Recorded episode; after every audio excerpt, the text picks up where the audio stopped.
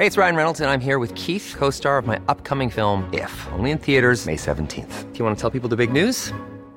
All right, I'll do it. Sign up now and you'll get unlimited for $15 a month in six months of Paramount Plus Essential Plan on us. Mintmobile.com slash switch. Upfront payment of $45 equivalent to $15 per month. Unlimited over 40 gigabytes per month. Face lower speeds. Videos at 480p. Active Mint customers by 531.24 get six months of Paramount Plus Essential Plan. Auto renews after six months. Offer ends May 31st, 2024. Separate Paramount Plus registration required. Terms and conditions apply if rated PG.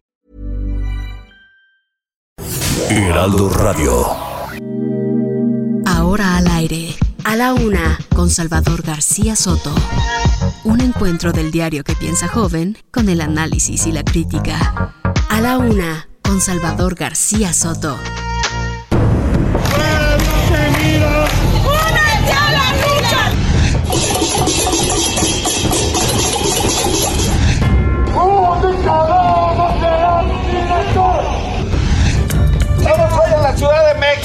Para apoyar este movimiento por la autonomía universitaria que está sufriendo el acoso, el hostigamiento y la falta del respeto al CIDE.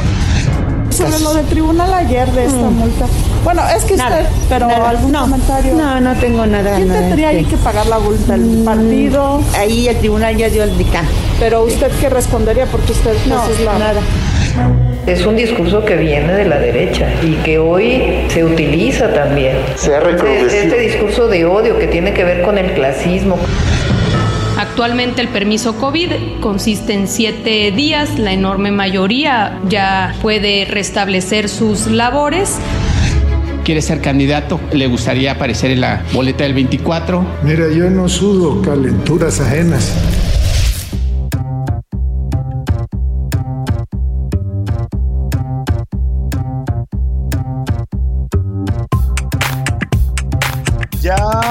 Es la una de la tarde en punto en el centro de la República. Los saludamos con gusto. Estamos comenzando a esta hora del mediodía a la una. Este espacio informativo que hacemos para usted todos los días a esta hora del día. Aquí nos va a encontrar y aquí estaremos para acompañarle e informarle. Hoy es un día especial.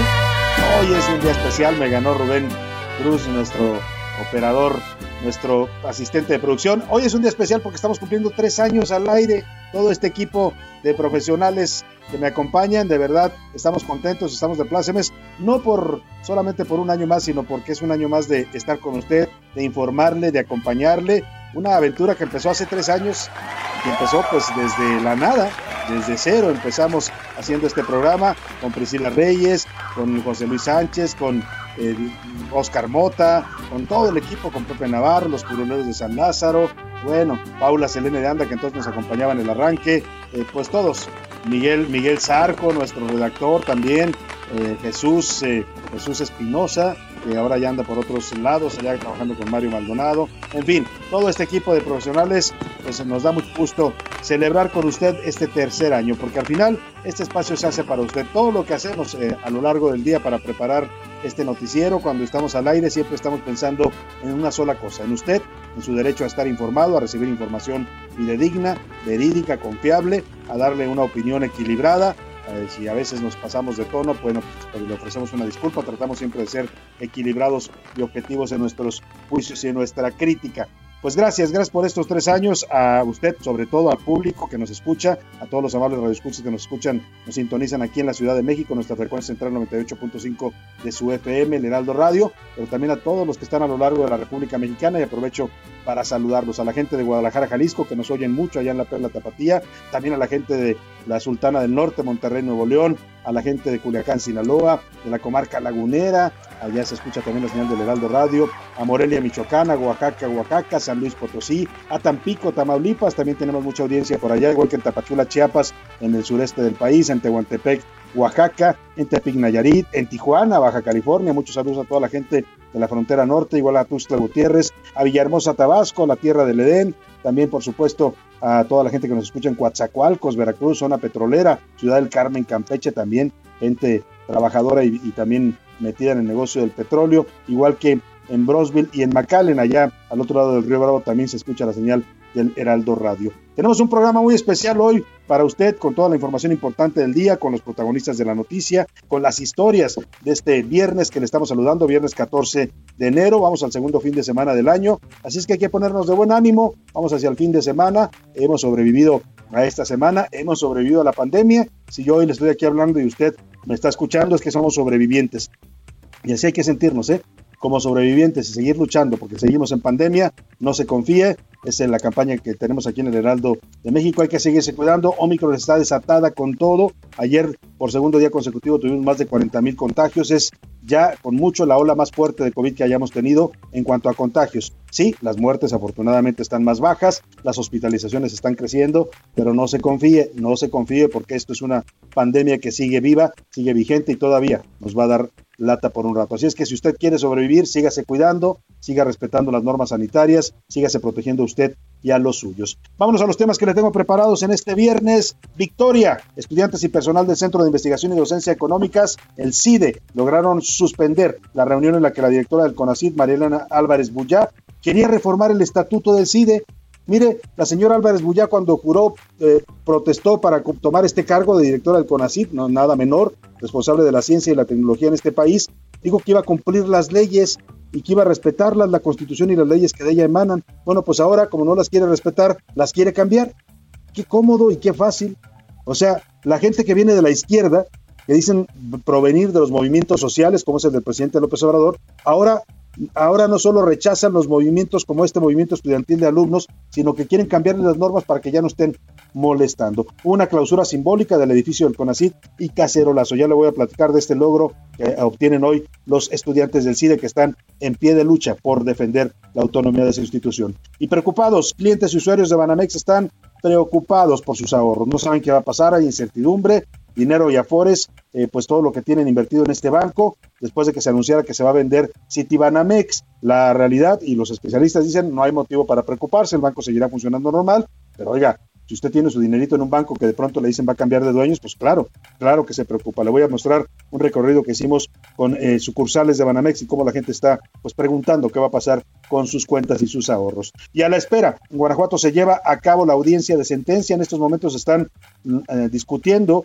en la audiencia judicial cuál va a ser la condena para José Antonio Yepes El Marro, líder del cártel de Santa Rosa de Lima, este hombre que tanta violencia, tanta muerte y tanto dolor generó allá en el estado de Guanajuato. Están proponiendo dar una, una sentencia de entre 50 y 60 años perdón, 50 y 80 años de cárcel por delitos de homicidio en grado de tentativa, secuestro y crimen organizado. Vamos a estar atentos por si se produce la sentencia en el transcurso de este espacio y le estaremos informando. En los deportes, Oscar Mota nos va a contar segundo set perdido. Inmigración australiana volvió a cancelarle la visa a Novak Djokovic. El tenista tendrá que comparecer nuevamente ante las autoridades. Ya no solo tiene un, un problema con Australia, con el gobierno de Australia, el señor Djokovic, sino un problema de imagen a nivel internacional, porque ha quedado como un necio que no quiere vacunarse primero y luego como un mentiroso porque mintió en la información que le pidió el gobierno de Australia sobre si había tenido o no contagios de COVID. Además, también nos va a contar Oscar Mota, el Tecatito Morales, eh, eh, perdón, el Tecatito Corona es el nuevo futbolista del Sevilla, se va a España el Tecatito y el comienzo de los playoffs en la NFL en esta agenda del fin de semana. En el entretenimiento, Priscila Reyes nos tiene noticias importantes también, nos va a hablar de este festival de Coachella que quieren hacer allá en los Estados Unidos de manera presencial. También nos va a contar que Salma Hayek y el Cohen de Revés están siendo propuestos para ser integrantes del sindicato de actores de Hollywood. Imagínense, aún han llegado estos dos mexicanos allá en la industria cinematográfica estadounidense que ya los quieren integrar al sindicato de actores. Y también, por supuesto, nos tiene un especial del tercer aniversario de A la Una. Así es que quédese con nosotros aquí en A la Una. Tenemos información, tenemos entretenimiento, tenemos todo para que usted se informe y la pase bien en este inicio del fin de semana. Vámonos al resumen de noticias. Perdón, discúlpeme, antes del resumen, vamos a la pregunta del día para que usted, como siempre lo hace, participe con nosotros y debatamos juntos los temas de la agenda nacional. Esta es la opinión de hoy. Y bueno, dos temas le pongo hoy sobre la mesa. En redes sociales sigue la petición para que Delfina Gómez sea removida de la CEP, para que renuncie la secretaria de Educación Pública luego de que el Tribunal Electoral del Poder Judicial de la Federación confirmara que cuando ella fue alcaldesa de Texcoco, literalmente le quitó, le robó dinero a los trabajadores del municipio, se los descontaba obligatoriamente para dárselo a Morena, al partido que entonces estaba creando Andrés Manuel López Obrador. Esto es un delito electoral, está sancionado en las leyes, además de ser, por supuesto, una inmoralidad y una IGES, ahí lo voy a dejar. Pero bueno, cree que ante esta resolución Delfina Gómez debe ser destituida del cargo porque va en contra de los principios. Dice el presidente que los principios fundamentales de su movimiento son no robar, no mentir y no traicionar. ¿Deben destituirla o debe seguir como secretaria de Educación Pública? ¿Qué piensa usted? Sí, lo que hizo fue un robo a los trabajadores. No, no deben destituirla porque solo ayudó a su partido. Y tres, Morena solo acusa a los que tiene, sea, a los opositores, pero a los de casa los protege. Y bueno, la segunda pregunta, también comienzan a surgir nombres ya sobre posibles compradores de Banamex. Ayer el propio presidente López Obrador en este mensaje que grabó para los mexicanos, este video mensaje en donde pues, nos decía que está bien de salud, que se está recuperando del COVID, que no ha necesitado tratamiento, que no tiene médicos ahí eh, rodeándolo, como muchos eh, publicaron en redes sociales, que no está grave, Decía incluso, el presidente insiste en esto de que es solo una gripita, ¿no? que es como una gripe. La verdad es que yo decía, no hay que andar difundiendo ese mensaje porque pues para el presidente es eso y qué bueno que así lo sea. Para muchos mexicanos el, el Omicron está siendo una gripa, pero hay otros mexicanos, estamos hablando de casi 20 millones de mexicanos que no tienen todavía ninguna vacuna, y estamos hablando de gente que tiene enfermedades, comorbilidades, a los cuales el Omicron sí les está pegando fuerte. Muchos de ellos están requiriendo hospitalización y están teniendo problemas de oxigenación. Bueno, pues la pregunta que le hago sobre este tema de los nombres que surgen, ya se habla de Carlos Slim, se habla de, Ricardo Salinas Pliego, que ya levantó la mano, de Carlos Hanron, el dueño del grupo Banorte. El presidente dice que quiere un banco que se quede en México, que sea de mexicanos. ¿Usted cree que Banamex debe quedar en manos de mexicanos debe de quedar en manos de extranjeros o me da igual, al final mexicanos o extranjeros de todas maneras nos frigan con las comisiones. ¿Qué piensa usted de estos dos temas que le pongo sobre la mesa? 5518 41 51 99 es el número donde puede contactarnos, ya sea por texto o por voz, usted decida cómo. Aquí lo que importa y importa mucho es que su opinión sí cuenta y además sale al aire. Vámonos al resumen de noticias porque esto como el viernes y como el fin de semana ya comenzó. Unidos México, Estados Unidos y Canadá se comprometieron a combatir el trabajo forzoso y prohibir las importaciones de mercancías hechas a partir de esa condición. Mmm, se les cebó.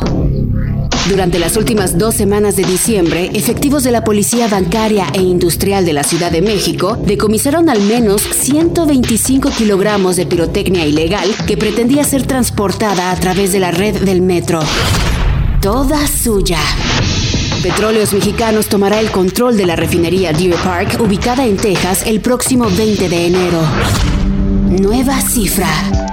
El Grupo Aeroméxico informó que hasta el pasado jueves, al menos 648 vuelos han sido cancelados en una semana debido al contagio por COVID-19 de pilotos y tripulación.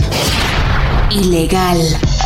La Corte Suprema de Estados Unidos declaró inconstitucional el mandato del presidente Joe Biden que pretendía exigir en carácter de obligatorio la vacuna para empleados de grandes compañías o de lo contrario someterlos a una prueba de diagnóstico cada semana.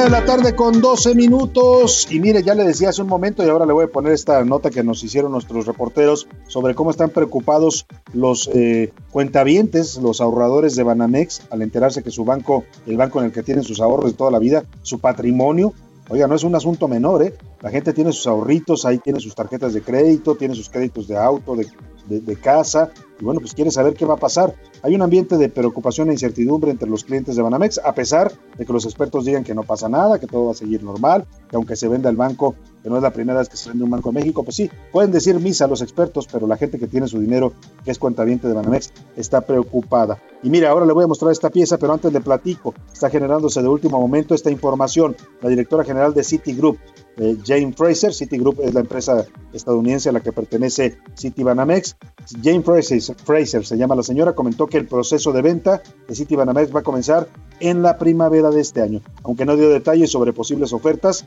la directora confirmó que este proceso de venta va a comenzar sí o sí a partir de marzo para concretarse a finales de junio. Mire, apenas en marzo del año pasado, esta misma directiva de Citigroup, Jane Fraser, en un webinar, en una transmisión eh, de internet, pedía certidumbre a los negocios de México. Muchos dicen que no se exagere. ¿eh? Ayer por ahí veía a un comentarista de televisión muy polémico, este que se parece más este eh, físico-culturista que comentarista de, negocios, decir que, que, los, los, los anti-López Obrador estábamos diciendo que City Banamex se iba por la situación económica de México, que no sabíamos que ahora son unos ignorantes, porque además ya sabe, este personaje utiliza siempre un lenguaje muy ofensivo, siempre en sus comentarios. Bueno, pues no, la misma señora Jane Fraser, ahora lo va a escuchar usted, hace un año ya decía que estaban preocupados en Citigroup por el clima de negocios en México, por el ambiente que no les estaba generando mucha confianza. Escuche este audio que está publicando el diario Reforma, lo retomamos de ahí.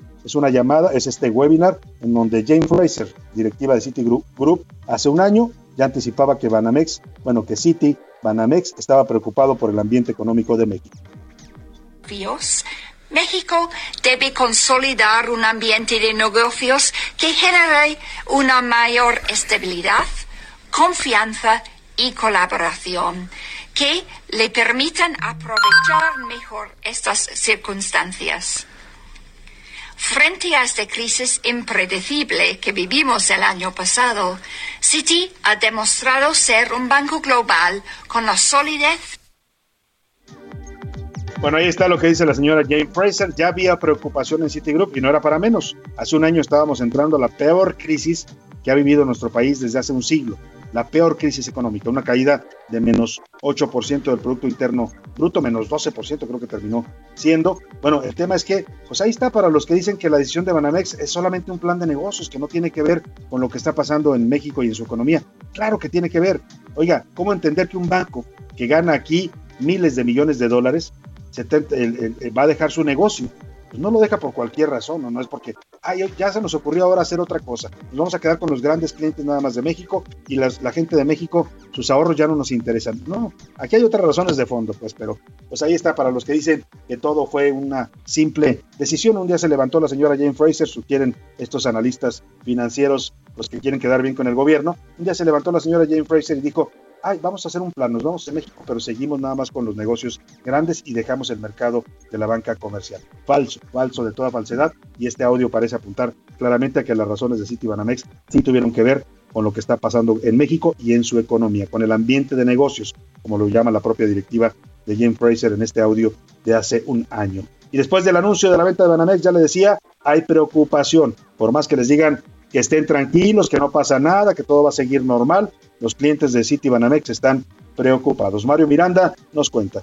Ante la noticia de que Citigroup venderá la marca Banamex, la incertidumbre llegó a los clientes de este grupo financiero, quienes se siguen preguntando qué pasará con sus ahorros, afore y seguros. La verdad es que creo que ahorita hay un poco de incertidumbre sobre el tema porque no sabemos todavía qué va a pasar con el banco, quién lo va a comprar, entonces eh, sobre mis cuentas sí podría llegar a tener un poco de miedo sobre cómo se desenlaza esto. Algunos otros clientes se muestran tranquilos, ya que no es la primera vez que Banamex es vendida y no creen que esta transacción les afecte. Nos dan informe de que no, de que no pasa nada, que en 50 años se ha vendido durante cuatro, en, el lapso de 50 años se ha vendido este cuatro en no cuatro ocasiones. Entonces no hay este no hay por qué alarmarse. Esto hasta cierto punto es este normal. Eh, en otros países ha pasado lo mismo se prevé que los cuentavientes no pierdan sus ahorros, afores o seguros. Lo que se realizará es un traslado de cuentas sin que esto afecte la situación financiera del cliente. Además, no será la primera vez que se venda una institución financiera en México. Informó Mario Miranda.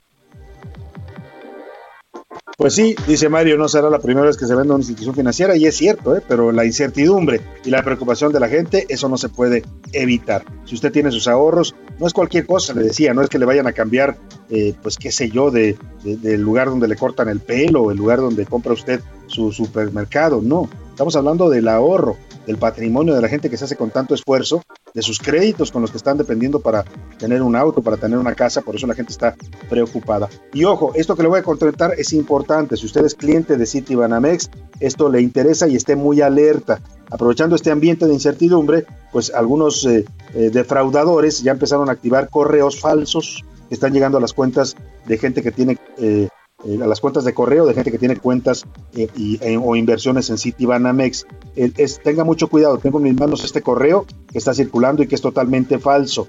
dice actualización de datos. Si viene el logotipo de Citibanamex, ya sabe que los, los, los defraudadores, los eh, ciberpiratas hacen las cosas muy bien para que parezcan reales. Tenga cuidado, está fechado el, el 29 de diciembre de 2021. Y dice, como parte del proceso de venta de banca empresarial y de consumo de Citibanamex, necesitamos verificar tus datos. Recuerda que si en 24 horas no son actualizados, tu cuenta será cancelada. Actualiza aquí, eh, actualiza aquí tus datos y dan, ponen un link que dice citibanamex.com diagonal actualización. Es falso, es fraude, no pique, no actualice datos, porque lo que van a hacer es robarle su información y sus datos y pueden incluso vaciarle sus cuentas a través de estos datos que usted va a proporcionar. Así es que tenga mucho cuidado, correo falso, phishing, como le llaman los expertos, en la que le piden a los clientes de Banamex que actualice sus datos como un requisito obligatorio que no les cancelen la cuenta. Es eh, este correo que está circulando. Eh, Banamex, ya está Banamex este, informando eh, lo dice Banamex, también tengo en mis manos en este momento la información que está circulando. Ahora les voy a subir ambos a las redes sociales, a arroba ese García Soto para que usted los tenga y tenga mucho cuidado si es cliente de Citibanamex. Dice Citibanamex, y este sí es oficial, Citibanamex no te pide verificar ni actualizar los datos de tus cuentas por teléfono, correo electrónico, SMS, ni dando clic a ninguna liga.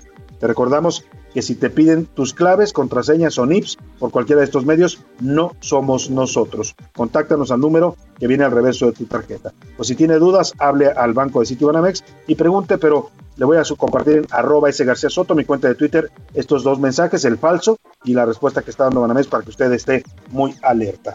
Vámonos rápidamente a otros temas importantes. Ya le platicaba para hoy, la directora del CONACID, María Elena Álvarez Bullá, en medio de este conflicto interno que vive la institución, los estudiantes no quieren que les impongan al señor Romero Tellache como director. El CONACID y María Elena Álvarez Bullá insisten en que sí se va a quedar, por mis calzones, dicen, ¿no? Aunque los estudiantes dicen no lo queremos, queremos un diálogo, queremos un nuevo proceso para elegir a un nuevo director. Bueno, pues la señora Álvarez Bulla como no le gusta el estatuto del CIDE y como es el argumento que están esgrimiendo los eh, estudiantes en este movimiento, legítimo movimiento estudiantil, pues quiere cambiar el estatuto, convocó una reunión para modificarlo, ya sabe, ¿no? Si las leyes no se ajustan a mí, yo las cambio. Por su parte, alumnos y maestros inconformes anunciaron un cacerolazo afuera del CONACID. Bueno, fue tan fuerte la protesta que de los alumnos y maestros del, CIDE que lograron cancelar la reunión en la que la señora Alberdulla quería cambiarles su estatuto. Israel Lorenzana, tú estuviste ahí, has estado siguiendo esta protesta. Platícanos, muy buenas tardes Israel, feliz año. Salvador, muchísimas gracias. Pues efectivamente, el día de hoy se registró la movilización de integrantes de la comunidad del Centro de Investigación y Docencia Económicas, el CIDE, a las afueras de las oficinas del Consejo Nacional de Ciencia y Tecnología, el CONACIT. Está ubicada sobre la Avenida de los Insurgentes. Ellos protestan en rechazo a la reforma del Estatuto del Centro de Investigación y Docencia Económicas, el cual se estaría votando el día de hoy, pero finalmente se canceló. Y esto, por supuesto, ellos lo vieron como un logro, ya que pues estaban protestando por ello. Salvador, vamos a escuchar lo que nos dijeron, platicamos con uno de los manifestantes, vamos a escucharlo. Había un llamado ilegal a reformar nuestros estatutos, ilegal en función de que no se cumplió el requisito que establecen los mismos, y la movilización en calles y la solidaridad de las organizaciones que integran la Asamblea de Socios han logrado que se suspenda este llamado. confiamos en que la suspensión escale a una cancelación definitiva. ¿Cuáles eran los puntos que se iban a tocar y que por supuesto les afectaría a ustedes? La reforma pretendía tres cosas. La primera de ellas, legalizar la imposición del doctor Romero como director del CIDE. La segunda, permitir que el doctor Romero pusiera cargos a sus amigos que no cumplen con el perfil, iban a modificar ese perfil. Y la más grave de todas, iba a quitarle todas las facultades al Consejo Académico, que es el órgano de mayor decisión en la vida común de la institución y que sirve de contrapeso a la dirección. Pues Salvador finalmente decidieron marchar sobre la avenida de los insurgentes hasta las inmediaciones del Parque Hundido, en donde llevaron a cabo un mitin. Vamos a escuchar parte de lo que están diciendo, Salvador.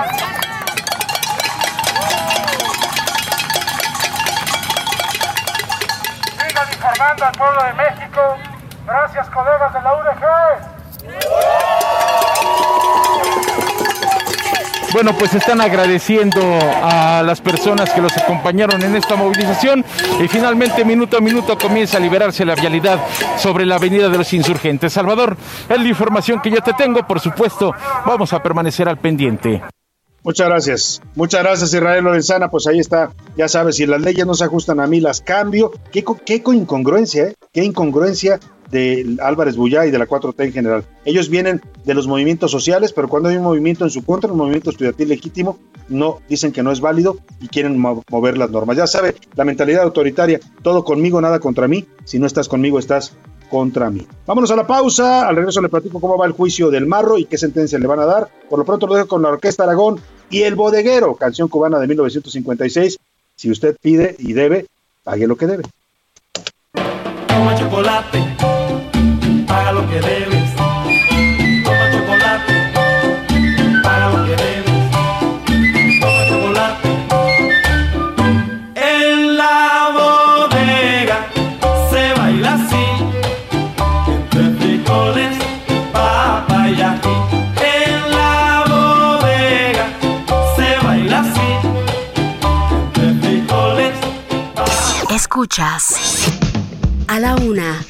con Salvador García Soto. En un momento regresamos.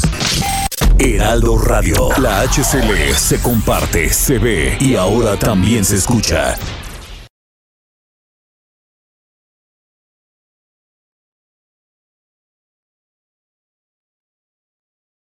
Heraldo Radio, la HCL se comparte, se ve y ahora también se escucha. Sigue escuchando A la Una con Salvador García Soto.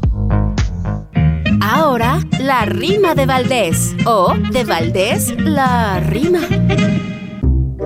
Qué falta de educación la que presenta Delfina, porque rápido camina huyendo del Omicron. Es que se puso cañón ahora que ya la increpan. Para quienes no lo sepan, le andan inventando cuentos que antes muchos descuentos le impuso a los de su depa, que es que eran aportaciones a la causa muy legal, y ahora salen que pues ¿cuál? Esas fueron decisiones corruptas con vejaciones a quienes les guachicolearon el sueldo, les rebajaron por años, fueron millones. Ah, qué bola de cabro, de abusones. Pero ¿en qué se lo gastaron? Eso es lo que está por verse. Por lo pronto, todos dicen, tiene cola que le pisen. Delfina irá a defenderse o preferirá esconderse. Que renuncie es el clamor. Pero ¿qué dirá Obrador de esta señora tan fina? ¿En qué te metes, Delfina, a educarse? Por favor.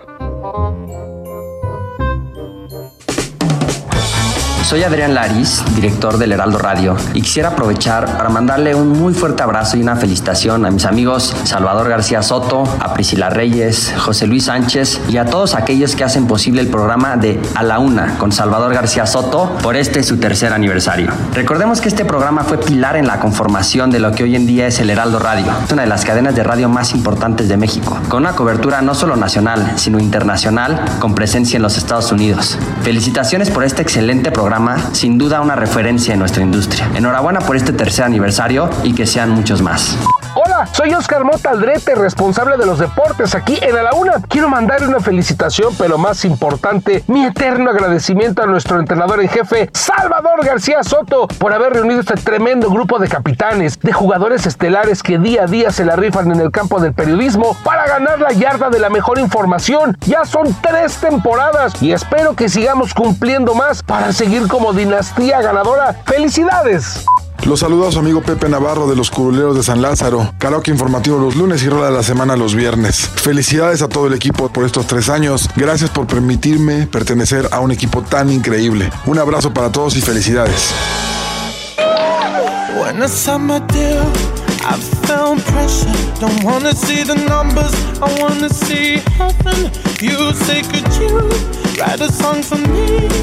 I say I'm sorry about you that I believe. When I go home, I tend to the. I never want to know. Me. I don't. Una de la tarde con 33 minutos. Estamos regresando con este ritmo del británico Money on, My Mind, Dinero en mi mente, una canción de 2014 en la que dice que el dinero se convirtió en una presión en su carrera. ¿Y quién lo tiene al dinero en la cabeza. Oiga, con esta canción quiero agradecer rápidamente a los que nos están felicitando. Gente incluso nos mandaron por ahí una felicitación del grupo parlamentario de Morena en la Cámara de Diputados, la publicaron en redes sociales. Muchas gracias por eh, su felicitación. Adrián Laris, el director de, eh, del Heraldo Radio, de verdad, gracias Adrián por la confianza, por creer en nosotros. Ha sido un apoyo constante el que hemos tenido en nuestro director en el Heraldo Radio. Y bueno, pues a Oscar Mota y a Pepe Navarro, dos integrantes fundacionales también de este programa. Oscar con todos los deportes, con sus eh, siempre sus comentarios atinados, sus entrevistas. Pepe con sus canciones que nos alegran, nos ponen a bailar y también ponen el acento en lo crítico de este país. Vámonos, si le parece, a otros temas importantes. Vamos. Ah, ya, ya tenemos en la línea. Me están diciendo que están dando una llamada en este momento muy importante también para nosotros. Mire, todo esto que estamos hoy festejando el tercer aniversario eh, pues no sería posible sin la persona con la que vamos a hablar hoy. Tengo en la línea al director general del, eh, Heraldo Media Group, a Franco Carreño. Querido Franco, muy buenas tardes. ¿Cómo estás, mi querido Salvador? Mucho gusto saludarte. Saludos a tu audiencia. Pues muchas gracias, Franco, por tu llamada y pues agradecerte la confianza en estos tres años, el aguantarnos, el apoyarnos a ti, eh, por supuesto a Ángel Mieres, a Cristina Mieres, a toda la gente, a los directivos del Heraldo Media Group. No, muy muchas felicidades a ti, a todo tu equipo, a José Luis, a Priscila, a todos que hacen posible tu programa. celebramos un aniversario más, cada se escucha en más frecuencias en México y en, Estados Unidos, en el sur de, sobre todo de Estados Unidos, ¿no? Y me da muchísimo gusto que cada te consolidas más junto con tu equipo, que ya el, el programa televisivo está teniendo mayor penetración, estás peleando con todos los grandes de la televisión al mismo nivel, ¿no? Y muchas gracias por estar parte de este proyecto desde que se inició. Al contrario, Franco, los agradecidos somos nosotros, porque mira, en una época tan difícil, de verdad, como la que hemos vivido, pues hay confianza, hay trabajo, hay, hay apoyo y eso de verdad se agradece. Somos sin duda privilegiados por tener este espacio. Gracias, Franco, por toda la confianza, por la amistad y bueno, pues seguiremos echándole todas las ganas, siempre toda la actitud para que esto vaya creciendo cada vez más. Estoy seguro que así será, mi querido Salvador. Un abrazote con todo el cariño y sobre todo que dijiste, la amistad es lo que siempre va a prevalecer entre nosotros. Sin duda, así es, eso no tengo ninguna duda, querido Franco. Un abrazo fuerte a Franco, Franco Carreño. Muchas gracias, Franco, por tu felicitación. Pues ahí está y por la confianza, de verdad. Le decía que todo esto empezó con Franco, con una llamada. Él y yo somos amigos hace ya varios años y un día me habló para decirme, oye, queremos hacer un proyecto de radio para el Heraldo. No había nada, todavía no existía esta cadena que usted escucha en toda la República. Eh, eh, ¿en dónde? Le dije, no tienes este, estación, vamos a rentar una frecuencia y vamos a empezar ahí con el grupo ABC Radio. Empezamos esta emisión hace tres años, seis meses estuvimos al aire haciendo el Heraldo, el Heraldo Radio se llamaba originalmente este espacio. Después, cuando ya adquieren el grupo Heraldo Media Group la frecuencia del 98.5 de FM, pues allá nace lo que hoy usted escucha, toda esta programación en la que somos parte ya de una barra noticiosa, informativa, de entretenimiento, muy completa, la verdad. Lo decía bien Adrián Laris y lo dice bien Franco Carreño. Esta eh, cadena nacional del Heraldo Radio ha venido creciendo de cero, ¿eh? De cero a cero, hoy ya uno de los referentes en la radio mexicana. Es un orgullo de verdad y un privilegio ser parte de este equipo. Gracias, gracias a todos los directivos del Heraldo Media Group por su apoyo, su confianza y sobre todo por darnos trabajo. En estos tiempos hay que agradecerlo de verdad. Es como la salud. Si algo hay que agradecer a la vida en estos momentos es tener salud y trabajo, porque no todos lo tienen en este momento. Y vámonos rápidamente a más información. Le platicaba que en estos momentos está en curso eh, la audiencia judicial en la que se va a definir el futuro del señor José Antonio Yepes El Marro. Fue el hombre que asoló durante pues varios años, los últimos años, a la región del Bajío mexicano, Guanajuato y Michoacán y toda esta zona, Jalisco, toda esta zona del Bajío, pues se vio asediada por este cártel de Santa Rosa de Lima que empezó como un cártel que traficaba eh, guachicol, que traficaba gasolina robada, y después empezó a crecer, se convirtió pues en un cártel, literalmente empezó siendo un grupo delictivo y terminó siendo un cártel que puso en jaque a las autoridades y a la población de varios eh, municipios de esta zona del Bajío. Hoy están dictándole ya sentencia. Vamos contigo, Gabriela Montejano, para que nos cuentes cómo va la audiencia y cómo puede quedar eh, el futuro del marro en la cárcel. Buenas tardes, Gabriela, te saludo allá en Guanajuato. Hola, ¿qué tal? Muy buenas tardes. Así es, en este momento está en desarrollo esta audiencia en la que se habrá de dictar sentencia respecto a uno de los delitos que se le imputan a Antonio Yepes El Marro, quien como tú ya lo referías, pues como líder del cártel de Santa Rosa de Lima, fue durante mucho tiempo el líder criminal más buscado en la entidad. Te comento que el día de hoy eh, concluye este proceso en el que eh, la autoridad local, la Fiscalía Estatal de Guanajuato, pues le imputa eh, el delito, cargos por el delito de secuestro, debido a que en la ocasión en que lo detuvieron a El Marro en el municipio de Juventino Rosas, en la comunidad de Tavera, pues se, encontraba una mujer que estaba privada de su libertad y que fue rescatada en ese momento. Por este, este delito y esta cuestión en particular es lo que el día de hoy se emitirá una sentencia por parte de un juez local en una sesión virtual que se realizará desde el, juzgado que está adjunto al penal de Valle de Santiago, el Cerezo Mil, y en donde enlazarán a Antonio Yepes Ortiz desde el altiplano. De acuerdo a lo que nos ha informado la autoridad del Poder Judicial, pues nos señalaron que el día de hoy en esta, esta sesión es privada y estamos en espera de que nos den el resultado de lo que emite el juez. Hasta el momento todavía no se emite ninguna información, pero hay que recordar que él ya enfrenta pena por el delito de delincuencia organizada que le imputó el gobierno federal y este es uno de los cargos que enfrenta, pero por el gobierno guanajuatense. Este es mi reporte desde el estado de Guanajuato. Muchas gracias, Gabriela Montejano. Estar muy pendientes. Si hay una sentencia que se produzca en el curso de la próxima hora y media que estamos al aire, pues te agradeceremos que regrese a contacto con nosotros para informar al auditorio. Gracias, Gabriela. Feliz año allá en Guanajuato. Pendiente igualmente. Muchas gracias. Pues vamos ahora, vamos a otro tema importante. A la una, con Salvador García Soto. ¿Qué tal amigos? Les saluda Laura Mendiola, coordinadora de entrevistas en este gran espacio informativo que hoy está de manteles largos por su tercer aniversario. Gracias por sintonizarnos cada tarde y hacer suyo a este noticiero y a esta gran familia que conforma a la una con Salvador García Soto. Soy Isaías Robles, coordinador general de información de Heraldo Media Group. Me sumo a las felicitaciones por el tercer aniversario de A la Una, el éxito de este espacio que le ha permitido colocarse entre los noticieros más escuchados de ese horario, compitiendo incluso con ofertas informativas que tienen décadas, solo es explicable gracias al trabajo constante y permanente de todo un equipo de profesionales. A cada uno de ustedes, mi reconocimiento. Estoy convencido de que los éxitos continuarán y que seguirán siendo un espacio que debe ser escuchado muchos años más. Salud por a la una, por Salvador García Soto y por todo su equipo. Hola, ¿qué tal? Mi nombre es Rubén Cruz. Yo estoy en la asistencia de producción de A la Una con Salvador García Soto. Muchas felicidades a todos mis compañeros que hacemos con gran pasión este programa para la mejor gente del cuadrante. Felicidades. Ah, qué bonito verdad, gracias a los tres. Eh, me dieron ganas de abrazar a Rubén, nomás que lo tengo ahorita a la distancia. Luego lo regaño, luego lo regaño mucho a Rubén, le grito, pero bueno, ni hablar, así es la radio en vivo. Pero gracias también a Isaías Robles, oiga, Isaías que es un, además de un gran profesional del periodismo radiofónico y del periodismo en general, es eh, la verdad un gran amigo, compañero de, de, camino en estos años que hemos eh, crecido juntos.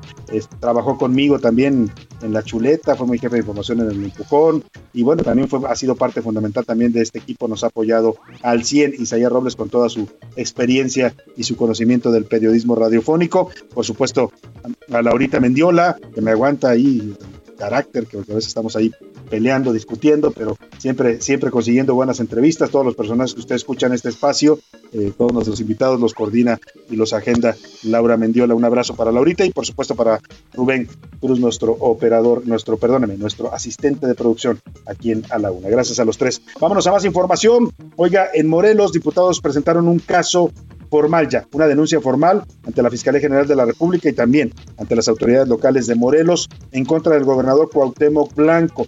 Lo acusan de tener presuntos vínculos con el narcotráfico, con el crimen organizado y piden que se investigue. Todo esto a partir de las fotografías, ayer le platicaba esta historia, fotografías que se tomó el gobernador Cuauhtémoc Blanco con líderes de cárteles de la droga, con líderes del cártel Jalisco Nueva Generación, con líderes de los Guerreros Unidos, de varios grupos delincuenciales con los que parece tener pues amistad, por decirlo menos, o por lo menos los conoce, porque hay fotos que son bastante claras. Él ha dicho que no, que son fotos casuales, ayer ya le decía, ¿no? Que él se retrata con mucha gente desde que era futbolista y seleccionado nacional, pero pues hay que ver de dónde vinieron las fotos. Las fotos no, surgieron de la nada, son fotos que encontraron en el teléfono de una publirelacionista a la que apodaban la jefa, trabajaba para los dos cárteles, para el Jalisco Nueva Generación y para el cártel de Guerreros Unidos. Vamos contigo, Guadalupe Flores, para que nos cuentes.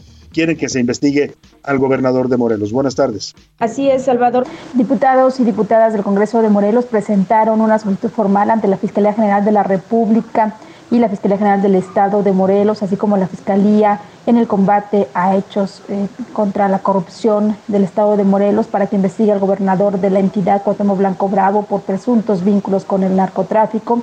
Julio César Solís eh, Serrano, presidente de la Comisión de Seguridad y Justicia del Congreso de Morelos, informó que en un mes se conocerán los resultados y entonces, eh, de ser el caso, se podrá dar paso para iniciar este proceso de juicio político en contra del mandatario estatal. Esta solicitud fue presentada únicamente por el grupo G11, mientras eh, que el grupo G8 se abstuvo de firmar la solicitud, lo que demuestra que pues em, no está todo el Congreso del Estado solicitando a la Fiscalía General del Estado que se investigue a Cuauhtémoc Blanco Bravo por esta imagen en la que circula, eh, pues eh, acompañado al lado de líderes de grupos criminales. Hasta aquí mi reporte, Salvador. Buena tarde. Muchas gracias, muchas gracias a nuestra corresponsal allá en Morelos, Guadalupe Flores. Pues ahí está, están pidiendo que se investigue y yo creo que es lo menos que se puede hacer, ¿eh? Y tiene que hacer una investigación a fondo porque no es normal que un gobernador aparezca pues en fotografías conviviendo con líderes del narco. Eso aquí en China debe motivar una investigación a fondo para saber qué hay detrás de esas fotografías. Hago contacto para hablar de este tema con Julio César Solís, él es diputado local de Movimiento Ciudadano en el Congreso de Morelos, es uno de los legisladores que pidió esta investigación a la Fiscalía General de la República y a la Fiscalía también de Morelos. ¿Cómo está, diputado? Qué gusto saludarlo. Muy buenas tardes. El gusto es mío, Salvador. Muy buena tarde. Me da mucho gusto también saludarte y saludar a todo tu auditorio. Diputado, ¿por qué decide este grupo de 10 legisladores locales en Morelos solicitar esta investigación al gobernador Cuauhtémoc Blanco? 11 legisladores, somos 11 legisladores los que tomamos la decisión y tú lo acabas de decir hace un rato. Yo creo que es lo menos eh, que tenemos que hacer como representantes sociales. Te quiero decir que ya hemos recibido solicitudes formales de parte de la sociedad civil organizada precisamente para que se esclarezca qué es lo que sucede con esta foto que ya pues es pública desde hace ya más de una semana, eh, aclarando precisamente que lo que nosotros eh, hicimos fue una solicitud de investigación, no una denuncia. Una denuncia, pues tendríamos nosotros que aportar precisamente las pruebas de la comisión de algún delito. Sin embargo, lo que nosotros eh, hemos hecho es presentar una solicitud de investigación, que se investigue a fondo eh, precisamente el origen de esta fotografía, si existe algún vínculo del gobernador del estado con estas personas con las que sale retratado, en qué momento fue, para qué se llevó a cabo, cuándo, etcétera.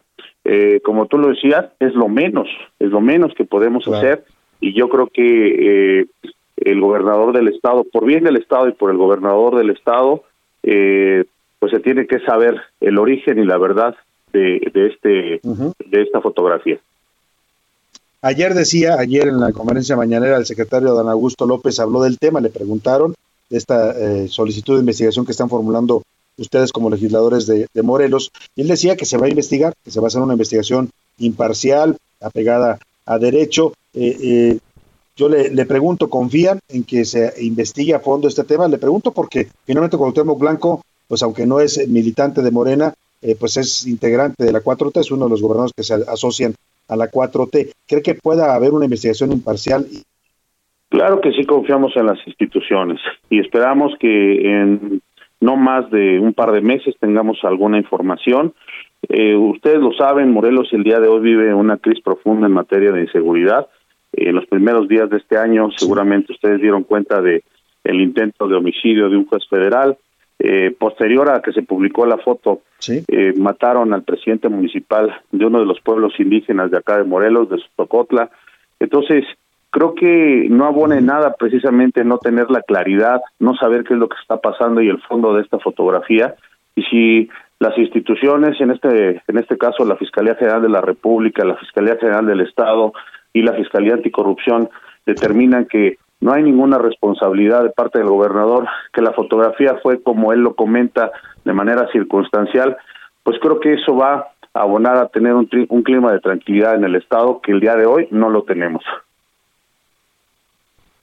Sin duda, sin duda tiene que esclarecerse esto porque ya lo dice usted, eh, eh, el gobernador ha dicho que es algo casual, pero hay un testimonio de un sacerdote, Tomás Toral, se llama vicario de la diócesis de Cuernavaca, que él reconoce que la foto es real y que se tomó ahí en la parroquia de la Asunción en Yautepec. ¿Qué tendría que hacer el gobernador en una ceremonia aparentemente religiosa con estos personajes del crimen organizado? Pues es lo que se tiene que esclarecer, ¿no? Sí, pues la verdad es que nosotros atendemos al principio de, presunción de inocencia. Eh, no quisiéramos pues abonar a un clima de mayor incertidumbre. Eh, sin embargo, pues parece que hay contradicciones respecto de las declaraciones que hace el, el este precisamente el párroco, pero pues más que el párroco, más que el propio gobernador, yo creo que tiene que ser el Ministerio Público o el Ministerio Público Federal o el Ministerio Público Estatal, dependiendo de si hubiese alguna eh, algún delito que perseguir, pues que nos aclare y que nos diga eh, si esta fotografía, bueno, fue concertada o si fue simplemente eh, circunstancial o casual. Importante por lo que usted dice, por el clima de violencia y de inseguridad que está viviendo Morelos, que no es nuevo, no, no empezó con Cuauhtémoc Blanco, pero sí se ha agudizado la violencia del narcotráfico en el estado. Tristemente, desde hace ya algunos años, no, ya desde el sexenio pasado, sin embargo, eh, pues hemos visto que en este primer periodo del, gobierno de Cuauhtémoc Blanco, estos primeros tres años, los delitos de alto impacto pues han ido creciendo en el estado. El delito, por ejemplo, de feminicidio, hoy Morelos es el segundo lugar en, en feminicidio y somos estamos dentro de los cinco lugares en este en delitos de alto impacto. tristemente, ninguno de los delincuentes ha sido eh, eh, capturado en flagrancia, no tenemos ninguna detención en flagrancia aquí en el estado de Morelos. Entonces, yo creo que es indispensable, como lo decíamos, tener la certeza pues de que nuestro gobernador no está vinculado con ningún grupo de crimen organizado. Sin duda, eso a eso tienen derecho los morelenses y debe pues deben hacer su trabajo las instituciones, en este caso la Fiscalía Federal, la Fiscalía Anticorrupción y también la Fiscalía del Estado de Morelos. Estaremos muy atentos a esta investigación que ya confirmaron se va a realizar a petición de ustedes, los diputados locales de Morelos. Por lo pronto, le agradezco, diputado Julio César Solís, el eh, darnos esta entrevista para nuestro auditorio. Al contrario, Salvador, te mando un fuerte abrazo, feliz año y feliz año y saludos a todos. Igualmente también, feliz año para el diputado Julio César Solís. Pues sí, tienen derecho los morelenses a saber si su gobernador más allá de si tenga o no capacidad para gobernar, ese es otro tema, pues si tiene o no relaciones peligrosas, vínculos pues con el crimen organizado, eso sería motivo suficiente para que lo destituyeran. Vamos a estar muy pendientes de lo que digan las autoridades, como bien dice el diputado, no hay que prejuzgar, pero ahí está la imagen, ¿eh? no es casualidad. Vámonos a otro tema importante. Hola amigos de la UNA, yo soy Milka Ramírez, redactora de este espacio y solamente quiero felicitarlo por su tercer aniversario. Saludos a todos. Hola amigos, soy Héctor Valdés, ese, el de la rima de Valdés. Se dice muy fácil que cumplimos tres años de estar al aire en A la Una con Salvador García Soto. Es muy fácil decirlo, pero damas y caballeros, en estos tiempos complejos, en estos tiempos en los que la política, la sociedad y la humanidad son tan complicados, la verdad es que es un gran, gran, gran logro. Yo felicito en todo lo que vale el gran esfuerzo de Salvador y del Heraldo Radio y por supuesto de todos los colaboradores de mi querida Priscila, de los curuleros, de José Luis, en fin, de todo el mundo que está allá y que gracias porque detrás de ellos estamos los demás colaboradores y así que mando un fuerte abrazo por estos tres años, tres años de a la una con Salvador García Soto, que vuelvo a decir, se dice bien facilito, pero es de titanes. Un abrazo fuerte. ¿Cómo están? Les habla Pepe Velarde de Curuleros de San Lázaro. Muy contentos de festejar este tercer aniversario en el programa A la Una con Salvador García Soto. Les deseamos más éxitos, mucha salud, mucho trabajo y bueno, vamos a hacer muchas más canciones. ¡Felicidades! Bueno, pues ahí está, siguen las felicitaciones, de verdad, y gracias, gracias a los integrantes de este equipo, todos ellos fundamentales. Milka Ramírez, que empezó con nosotros este espacio también, igual que en televisión. La verdad que si algo tengo yo que agradecer a la vida es en, este, esta profesión que, que tanto me gusta y me apasiona, que es el periodismo, es ir pudiendo, ir pudiendo enseñar a, otros compañeros que vienen atrás, a otras generaciones. Milka es una joven que ha crecido mucho con nosotros, una periodista que tiene un gran futuro y me da mucho gusto que esté en nuestro equipo. Por supuesto, don Héctor Valdés, usted lo escucha con sus rimas, gran creativo, productor, ha trabajado con grandes de la comedia en México, con Eugenio Derbez, ha hecho varias telenovelas y programas en Televisa. Así que un abrazo, es un honor tenerlo aquí siendo parte de este equipo al gran Héctor Valdés y por supuesto a Pepe Velarde, que lo escucha usted con las canciones de los curuleros, también un gran eh, cantante, eh, imitador, eh, un hombre muy con una gran simpatía y carisma. Gracias a todos ellos. Y vámonos a más información rápidamente, le cuento. El PAN está exigiendo que Delfina Gómez eh, bueno, les, le exige el PAN, está pidiendo a la Fiscalía General de la República que empiece una investigación en contra de la secretaria de Educación Pública Delfina Gómez por este caso que ya documentó y validó el Tribunal Electoral del Poder Judicial de la Federación de haberle retenido su salario a los trabajadores de Texcoco de 2013 a 2015. 13 millones de pesos se les quitaron a los trabajadores para financiar la creación del partido Morena. Esto lo pidió el presidente nacional del PAN, Marco Cortés. Dice que Delfina Gómez y López Obrador, lo dice textual, son unos corruptos, cínicos y sinvergüenzas que usaron los recursos públicos para llegar al poder y conformar su partido a costa de lo que fuera. Ya le decía que el miércoles validó esto y Delfina le preguntaron ayer qué opinaba de esto y vea lo que contestó. Nada. Pero algún comentario. No, no tengo nada. ¿Quién nada, tendría ahí este. que pagar la multa? ¿El Mm, partido? Ahí el tribunal ya dio el dictamen. Pero usted qué respondería porque usted pues, No, es la nada. Se- No. o sea, se- no, lo que han sostenido es que fueron recursos para ayudar a la gente. Mm, No, tengo, no, no doy nada de opinión. Pero alguna postura maestra. No, somos muy respetuosos y lo que determina el tribunal. Nada, nada tiene que decir la secretaria de Educación de un caso donde la están acusando de un delito, un delito grave, un delito electoral y un delito inmoral, haberle quitado su dinero a los trabajadores para financiar a un partido político. Nada tiene que decir la señora Delfina Gómez. Me voy a la pausa con música y regreso con más para usted aquí en A la Una. Looking like money back, money back, money back, uh. Money back, money back, money back, yeah. Money back, money back, money back, uh. Money back. Escuchas a la una con Salvador García Soto. En un momento regresamos. Heraldo Radio 98.5 FM, una estación de Heraldo Media Group, transmitiendo desde Avenida Insurgente Sur 1271, Torre Carrachi, con 100.000 watts de potencia radiada. Heraldo Radio. Ya estamos de vuelta con A la Una con Salvador García Soto.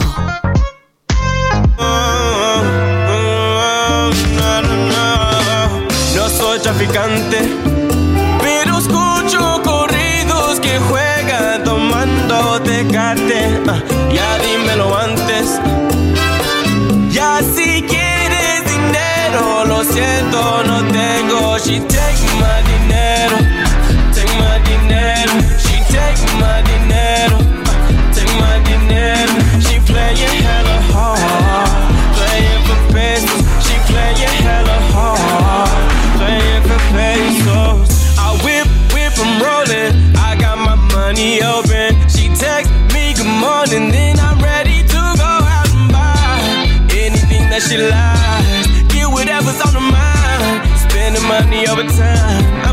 son las 2 de la tarde en punto en el centro de la República y estamos arrancando esta segunda hora de A la Una en este día especial, nuestro tercer aniversario. Tenemos mucho más para usted todavía, además de que esperamos estar muchos años aquí en su gusto y en su preferencia en la radio mexicana. En esta segunda hora le tengo preparado mucha información importante, incluso información que está surgiendo de último momento. Vamos a seguir eh, informándole, entreteniéndole y acompañándole en esta parte de su día. Le agradezco que continúe con nosotros y está desde la una de la tarde sintonizando esta estación, el Heraldo Radio. Gracias, gracias de verdad por su preferencia. Si apenas se acaba de, incorporar y está sintonizándonos en casita, en el tráfico de su ciudad, en la oficina, donde quiera que nos escuche, bienvenido. Esto es a la una. Yo soy Salvador García Soto todo un equipo de profesionales me acompaña para llevarle la mejor información, el análisis y la crítica aquí en la radio mexicana. Estamos escuchando y regresando de esta a esta segunda hora con Trinidad Cardona. La canción se llama Dinero. Ya sabe que toda esta semana estamos hablando de la money,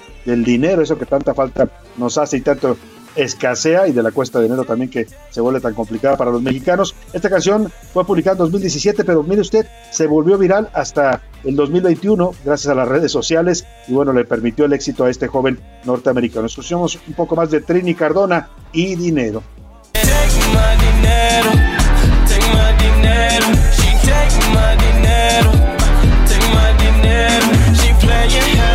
Hard, playing for pesos. She playing hella hard, playing for pesos. I'm with her. Y bueno, vamos a más en esta segunda hora. A un momento más le voy a tener los temas eh, que le voy a eh, compartir y además, por supuesto, sus opiniones, comentarios. Pero antes, déjeme decirle, de último momento se está dando a conocer esta noticia. Oscar Mota, nuestro conductor de deportes, nos informa. Han detenido a Julio César Chávez Jr., ¿es así, Oscar Mota? Por Mi querido Salvador García. ¿cómo estás?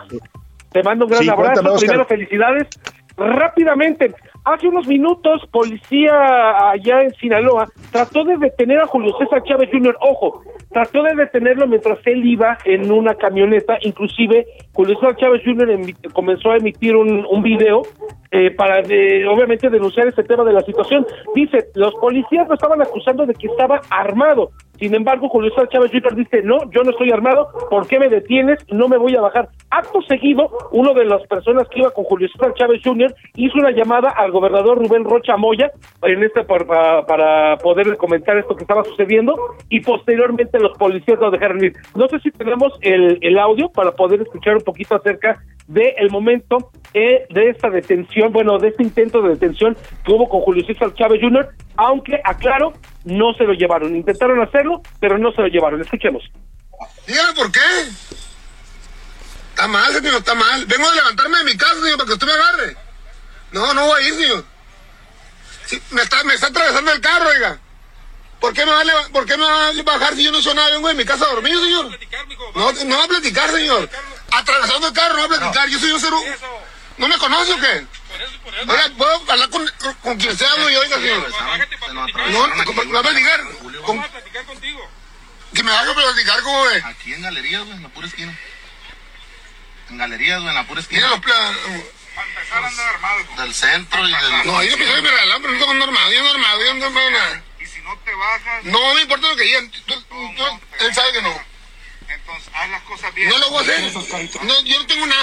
Yo no tengo, yo no tengo problemas. Mota, ahí escuchamos la discusión. Él se resiste a, que lo, a, a bajarse del carro, a que lo detengan. Pero la detención, ¿por qué se produce? ¿Por qué eh, está ocurriendo esto? ¿Hay una orden de aprehensión en su contra o cuál No. es el tema?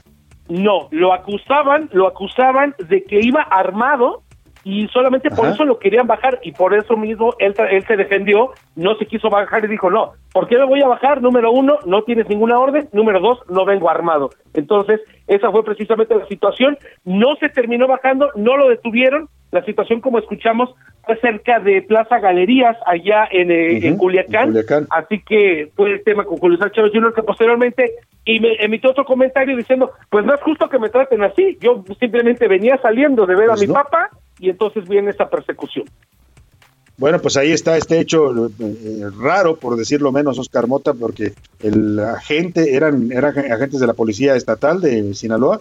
Ministeriales, eran policías ministeriales, Ministeriales que de insisto, Sinaloa. trataban de acusarlo por probable portación de armas. por portación de arma, pero bueno, pues eso lo tienen que probar y tiene que haber una orden de un juez, no pueden detenerlo así porque se les antoje en la calle, es una arbitrariedad. Vamos a estar pendientes de este caso que se está generando de último momento. Oscar Mota, más adelante platicamos contigo.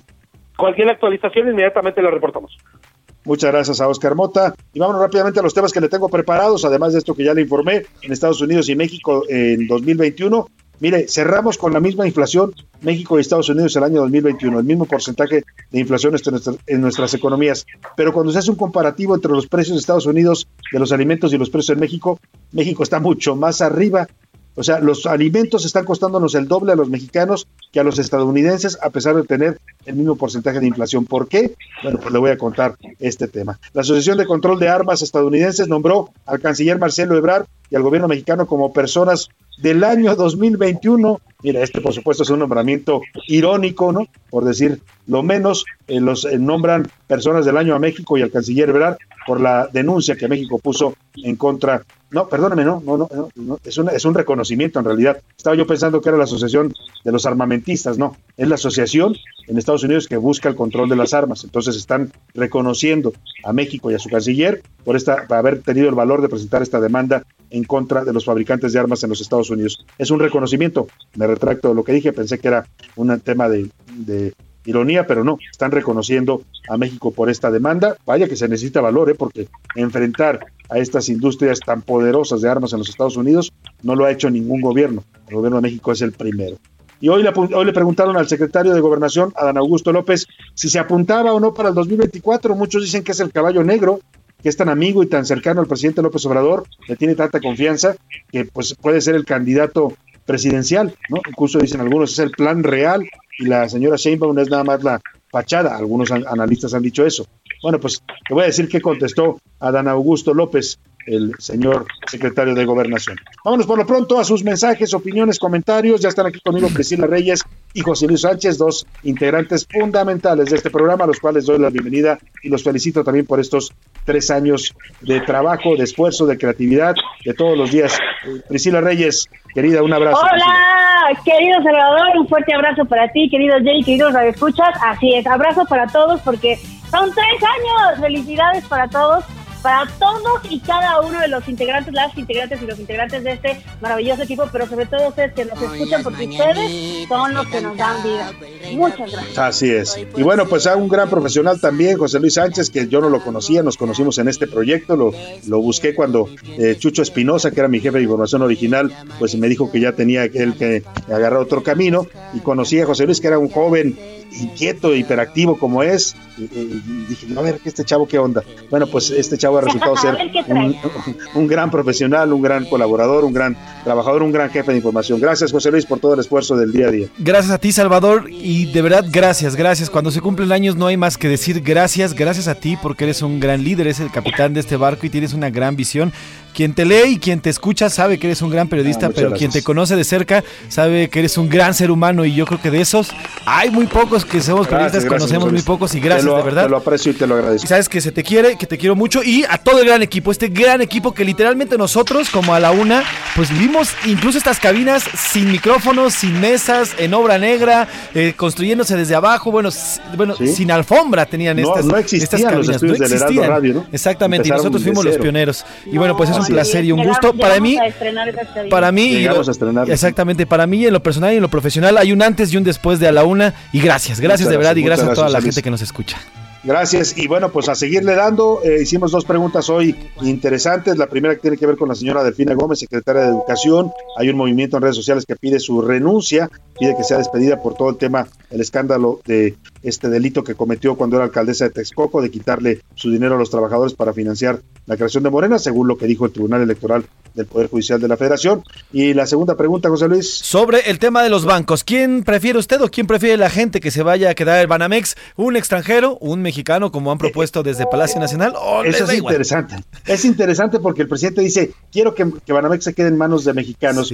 Yo no sé si hace alguna diferencia. ¿eh? Digo, sí es bueno tener bancos mexicanos. Yo también no estoy de acuerdo en que toda la banca sea extranjera. Pero la verdad es que ya en el día a día yo no he visto diferencia ¿eh? entre lo que nos ofrece un banco extranjero y lo que nos ofrece un banco mexicano. Los dos nos, nos, nos chupan las comisiones, pues, ¿no? Para que me entienda. Sí, o sea, los ah. dos le cobran por los servicios. No hay, no hay mayor diferencia. Pues. Sí, no es que diga, ah, tú eres mexicano, te voy a cobrar menos, Sí, ah, tú eres eh, soy compatriota, compatriota, el te puedo dinero es el dinero, Claro. Exactamente, el dinero, Exacto. el dinero no tiene nacionalidad para que nos entienda, pues, ¿no? Pero ¿qué dice el público? ¿Qué dice el público? Oigan, pues de entrada déjenme decirles que la mayoría de los mensajes son felicitaciones. Buenas tardes, señor García Soto. Muchas felicidades por su aniversario en la radio y espero que la señorita Priscila ya se encuentre mejor Gracias. y esté entre nosotros. Sí, señora Margarita de Gustavo, sí estoy entre ustedes. Ya estoy por acá, muchas gracias. Está entre nosotros, entre los vivos todavía. Entre los vivos. Con un ojo, con un ojo nada más, pero Con un ojo Con un ojo nada más. Muchas felicidades, señor Salvador, por el excelente programa. Bendiciones y éxitos, siempre los escucho. Un gran abrazo a la señora Beatriz. Salvador, soy Ricardo Cosío Ibarra. Considero que el presidente López Obrador debe destituir a Delfina Gómez. Saludos desde Texcoco. Muchas felicidades, me agrada Saludos. escucharlos. Saludos. Porque es Ah, el mira, mejor además-. Y además es de Texcoco. Además es habitante de. Texcoco, o sea, él eh, se vio Claro. también afectado por esta situación. ella las, ahora sí que él la sufrió. Porque Pues pues, Gracias ahí. Roberto González por tu mensaje. Muchas felicidades por el aniversario, lo dice María Teresa, por la calidad de su contenido. Gracias. Gracias. Excelente viernes. Delfina Gómez, como otros que están en el gabinete presidencial, deberían renunciar por corruptos e incompetentes, lo dice Eduardo Herrera. Felicidades, señor Salvador García Soto, por estos tres años del programa y para todo el equipo de A la Una. Muchas gracias. Saludos al programa desde Guadalajara. El tema de Delfina Gómez es una evidencia más de la corrupción con protección de la 4T. Por otro lado, dicen buenas tardes, creo que estas, eh, creo que están desinformados, no hay tal corralito, no pasó nada cuando BlackRock salió, también hubo escándalo.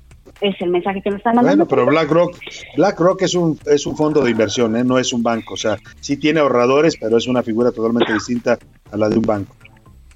Yo metí mis ahorros y después resulta que ya no tengo nada. El saldo aparte quieren que tenga una bancanet en mi celular, lo dice la señora Hernández. Eh, muchas felicidades por estos tres años maravillosos. Dios les dé fortaleza y sabiduría. Los escucho a diario estando en la cocina, guisando. Me hacen reír y le pido a Dios que los cuiden y protejan. Soy Yolanda Méndez, Altamirano, oaxaqueña Muchas de corazón. Esperemos que la, comida, Yolanda. que, que la comida le salga muy rica. Yo decía el otro día, muchas muchas señoras nos escuchan y se están preparando su comida y eso la verdad es un, Sí. es un gusto. Vamos a tratar de seguirles informando y entreteniendo en estas horas. Exacto. Somos Espero parte cuando aderezo de damos- sus comidas. Sí, espero que cuando, cuando escuchan esas malas noticias de la política no le echen mucho Sí, aguacate se- picante porque si no... no se agríe la sopa, mal. ¿no? Porque Mucha sí, por hay favor. noticias duras también. Buenas tardes y felicidades a todo el gran equipo de A la Una. Gracias. Sobre el tema de la señora Delfina debe salir de la CEP. Es muy mal ejemplo que esté este tipo de gente eh, gandalla. Gracias. Por acá nos mandan saludos. Miguel Ramírez del Estado de México. Yo llevo un año y medio escuchándolos. Muchísimas gracias también. Eh, híjole, Salvador, si te dijera Alberto Colima, Alcides López, Guillermo Villarreal desde Monterrey. Tenemos muchísimos mensajes. Isidro de Ramadero, Eduardo Herrera, José Luis Larios. Eh, saludos desde Guadalajara, muchas gracias. Tenemos muchos, muchos, muchos. Oiga, gracias, gracias a todos los que se comunican. No siempre nos da tiempo de leerlo todo, pero créame que todos los tomamos en cuenta y todos son importantes para nosotros los mensajes, comentarios y opiniones que usted nos hace llegar en el día a día. Yo me propuse desde que empezamos este espacio darle voz a la gente. Yo creo que la radio debe seguir siendo eso y aquí siempre sus opiniones son importantes. Tenemos también, me dice Rubén, eh, Priscila, algunos audios eh, de opinión. Vamos a escucharlos. Te estamos escuchando. Esta es tu opinión. Felicidades por sus tres años, el Heraldo. Desde Guadalajara, Rodrigo Torre. Hola Salvador, soy Max de Tepatitlán de Morelos, Jalisco. Soy uno de sus mejores radioescuchas y hoy quiero felicitarlos por su tercer aniversario dándonos las noticias. A todo el equipo de A la Una les mando un gran abrazo, felicidades y espero que sigan transmitiéndonos las noticias, estos mensajes, por muchos años más. Max de Tepatitlán de Morelos, felicidades. Qué bonitos mensajes.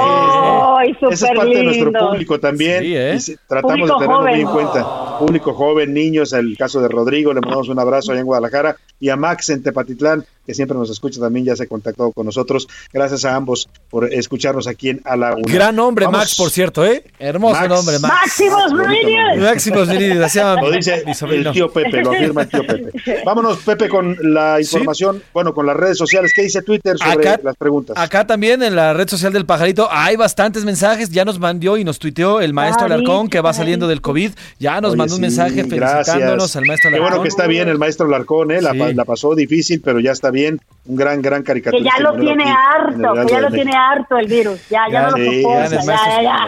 Paula Que Selene también que nos manda muchos abrazos, nosotros les mandamos abrazos a, a mi querida. Paula Selene. Y bueno, sobre Gracias, los temas, los, sobre los temas que eh, pu- publicamos hoy en las preguntas, el primero, sobre Delfina Gómez, bueno, es, es un apabullante 90% quien dice que deje la Secretaría de Educación ¿Ah, sí? Pública. Sí, cometió un robo que deje el cargo. Solamente el 5.7% dice que no, que no debe dejarlo, solo ayudó a Morena. Y el 5.2% dice que Morena nada ve la, eh, la barra en el ojo ajeno, pero no mira en el propio. Eh, sobre el tema de la 4T y los nombres que se han propuesto y quién se debe quedar en el banco, hay un rotundo 60% que dice me da igual, mexicano o extranjero, de todas formas nos van a cobrar comisiones y no nos Sí. van a hacer ningún tipo de descuentos. Solamente No el mucha 30%, diferencia. exactamente, solamente el 30% dice que mexicanos y el 14.5 dice que extranjeros. Y es Así que en estos tiempos de globalización ya pensar Pues que, que todo tiene que ser Banco Nacional, pues es un poco complicado, pero bueno, el presidente es lo que quiere y vamos a ver si algún mexicano se queda con Banamex. También agradezco rápidamente a Blanca Lilia Herrera, la presidenta,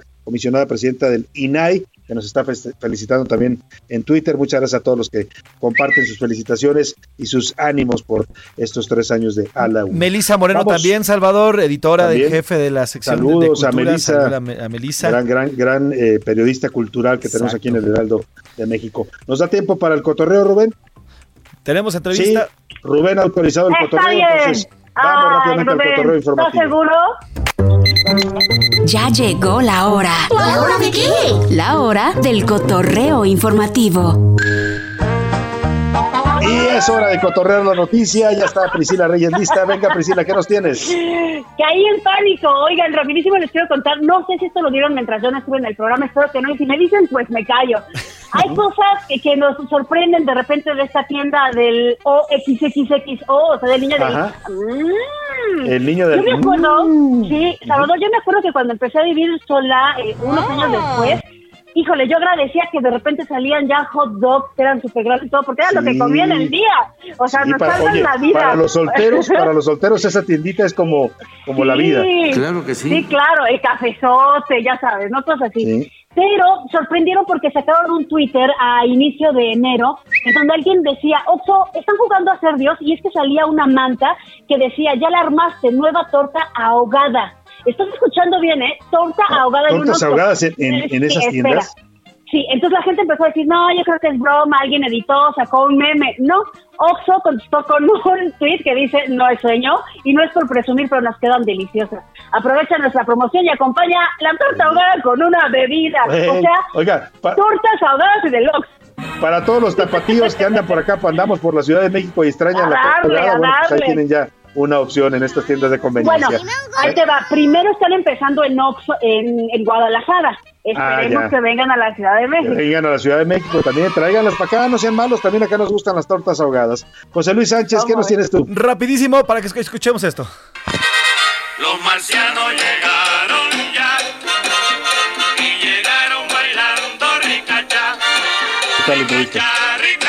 Escuchamos, Venga, José eh, Luis, es- ¿por qué estamos bailando chachachá? Estamos bailando chachachá porque esta semana el señor Juan Julián Vilchis, de 64 años, causó conmoción porque en las filas del hospital a la raza, mientras esperaba por una prueba COVID, llegó literalmente con un casco, con un casco de como de astronauta. Eso para protección del COVID, no solamente llevaba su- sus gafas, su cubrebocas, sino también este casco que les vamos a tuitear otra a través de tu cuenta, Salvador. Y bueno, él dice que es para protegerse porque al parecer este bicho es de otro mundo. El casco, bueno, pues parece de marciano y está muy, muy padre. Ahorita se los compartimos. Ahorita compartimos la imagen. Bueno, pues hay que protegerse del COVID como se pueda, ¿eh? Y si el señor cree que el casco le va a ayudar, pues está bien, se vale también. Gracias, José Luis. Gracias, Gracias a ti, Salvador. Cristina. Gracias, por estos tres años. Y vámonos, vámonos a, a otros temas importantes. A la una, con Salvador García Soto. Oiga, vamos a hablar de un estado de la República que es fundamental cuando hablamos de la industria turística de este país, es el estado de Quintana Roo. Ahí se ubica el corredor turístico más importante de México, la zona de Cancún y la Riviera Maya, una zona que ha vivido de todo en los últimos tiempos, desde el impacto del COVID, que ha mermado la afluencia de visitantes. En fin de año les fue bien, hubo mucha gente, pero también los visitantes, al mismo tiempo que traen eh, dinero y economía, traen COVID y están teniendo ahora altos niveles de contagio. Y hablamos también de la violencia que ha afectado al turismo en Quintana Roo. Saludo con gusto al nuevo titular, recién nombrado titular de la Secretaría de Turismo en Quintana Roo, Bernardo Cueto Riestra. ¿Cómo está, secretario? Muy buenas tardes. Salvador, muy buenas tardes. Un gusto saludarte, un gusto saludar a todo tu auditorio. Oiga, pues qué reto está usted llegando a una dependencia fundamental para el estado de Quintana Roo y también una dependencia que tiene grandes retos por estos temas que ya comentaba yo están afectando a su industria turística. Sí, por supuesto, como bien lo comentabas, eh, la economía en Quintana Roo se basa en mucho del turismo. Eh, el turismo es nuestro nuestra actividad eh, económica preponderante y pues hay que cuidarlo, hay que mantener eh, pues todas las medidas de seguridad sanitaria para seguir recibiendo la gran cantidad de turistas que estamos recibiendo día con día y lograr consolidar la reactivación económica y turística que hemos tenido eh, alrededor de, estos de estos meses y años eh, tras el impacto de la pandemia, Salvador. Sí, sin duda. Han vuelto los turistas nacionales e internacionales al corredor turístico de la Riviera Maya de Cancún, pero bien lo dice usted, también esta afluencia y esta necesidad de mantenerlos ahí, de seguir siendo un destino turístico atractivo, pues eh, implica estos retos. ¿Qué hacer? ¿Qué hacer, secretario? Algunos dicen que Cancún y, y la Riviera Maya son la gallina de los huevos de oro del turismo en México. ¿Qué hacer para cuidarlos? ¿Qué, qué se propone usted como titular de esta nueva de esta secretaría? En principio, pues comentar, son datos muy relevantes el que el turismo ha- haya regresado a, a- a nuestros destinos, a, a- Quintana Roo. Eh, Más de 12 millones de visitantes en el 2021, Salvador. Recuperamos el 84% de nuestra afluencia turística y eso conlleva, por supuesto, el gran reto de consolidar esta recuperación, eh, reforzando las medidas de seguridad sanitaria, reforzando la seguridad de nuestros destinos y actuando de manera coordinada con el sector empresarial, los hoteleros, los prestadores de servicios turísticos, para continuar siendo eh, pues potencia mundial en materia turística y que el turismo también se refleje en oportunidades para la población Salvador, que es lo más importante. Sin duda. Lo dice usted muy bien, eh, todo un reto y además también una oportunidad. Eh, ¿Qué proyecto se propone el secretario de Turismo? ¿Algún, ¿Algún desarrollo nuevo que esté en puerta? ¿Algún crecimiento para la zona turística? Sí, estamos migrando de- del éxito a la prosperidad en materia turística en Quintana Roo, eh, consolidar sobre todo la recuperación económica del Estado y transitar hacia un plan maestro de turismo sustentable, Salvador. Es importante que el turismo eh, vaya más encaminado a cuidar el medio ambiente y sobre todo a generar oportunidades y prosperidad para las comunidades y la población que vive del turismo y que necesita también contar con mayor infraestructura. Y sobre ello, pues lo importante es mantener eh, la promoción de nuestros destinos, la promoción de nuestro estado como destino turístico y sobre todo también mantener los cuidados en estos momentos de las medidas de seguridad sanitaria. Claro, lo dice bien. Primero la seguridad de la salud para que los turistas sigan viniendo, luego la seguridad pública y también lo otro que dice, conservar el medio ambiente, que es lo que tanto gusta de Quintana Roo, de la Riviera Maya, su naturaleza eh, espléndida, sus playas cristalinas, eso hay que cuidarlo con todo. Pues secretario le- Bernardo Cueto Riesta, titular, titular de turismo del gobierno de Quintana Roo, le deseo todo el éxito en esta nueva encomienda. Gracias, Salvador. Estamos a sus órdenes y son todos bienvenidos siempre al Caribe mexicano, a Quintana Roo. Los esperamos con los brazos abiertos y con la seguridad sanitaria necesaria, Salvador. Esperemos ir pronto por allá a hacer un programa de radio desde Cancún o la Riviera Maya, que son lugares tan espectaculares y tan bellos. Gracias, secretario. Muy buena tarde. Muy buenas tardes, saludos. Saludos, ahí están el nuevo titular de turismo, vaya, vaya reto. Me voy a la pausa con música, lo voy a dejar con esta canción de Lloyd Banks, se llama Beamer Benz on Bentley. Hay gente que tiene tanto dinero que su discusión más frívola es qué auto de lujo va a comprar, si es un Beamer, un Mercedes o un Ben o un Bentley. Escuche usted. Get in my Beamer Benz Bentley, Beamer Benz a Bentley. Beat it, I bet she let me. She been fiending since she met me. I'm the coolest shit, especially when I throw on all my Gretzky. Got my sister Smith and Wessie to protect me, so respect me. This is heavy, new Bentley, color vanilla and cherry. Andretti on Pirelli, make a movie out the Getty. With my ring and my confetti, I'm Kobe Bryant ready. Pink rose and chronic smelly while I'm stumbling out the telly. I'm so fly. Estás escuchando A la Una con Salvador García Soto. Regresamos. Heraldo Radio. La HCL se comparte, se ve y ahora también se escucha.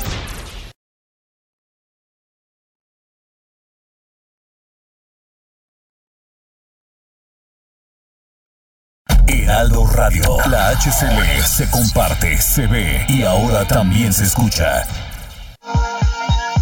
Ya estamos de vuelta con A la Una con Salvador García Soto.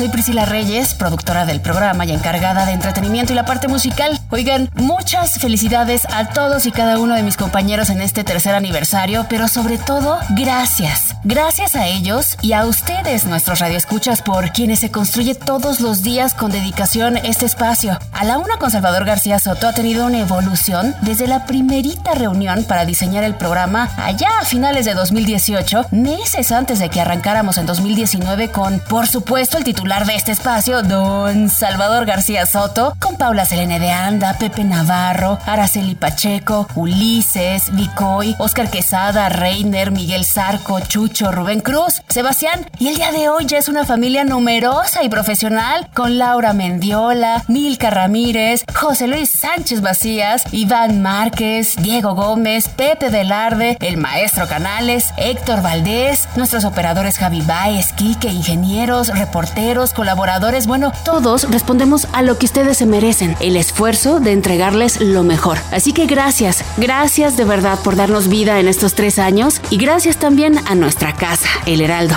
¿Qué tal? Soy el maestro Enrique Canales, el karaoke informativo. Felicitaciones por otro aniversario a Salvador y todo el equipo de la UNA y muchos años más.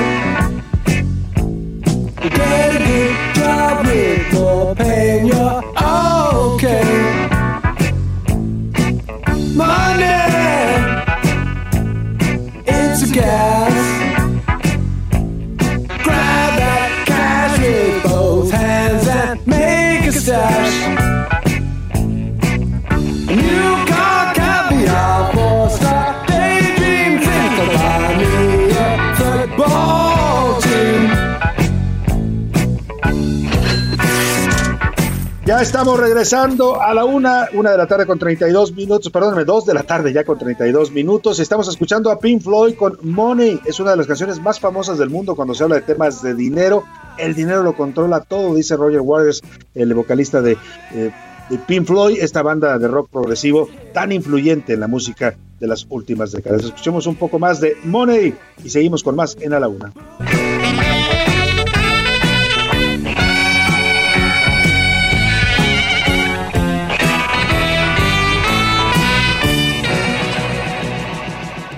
A la una, con Salvador García Soto.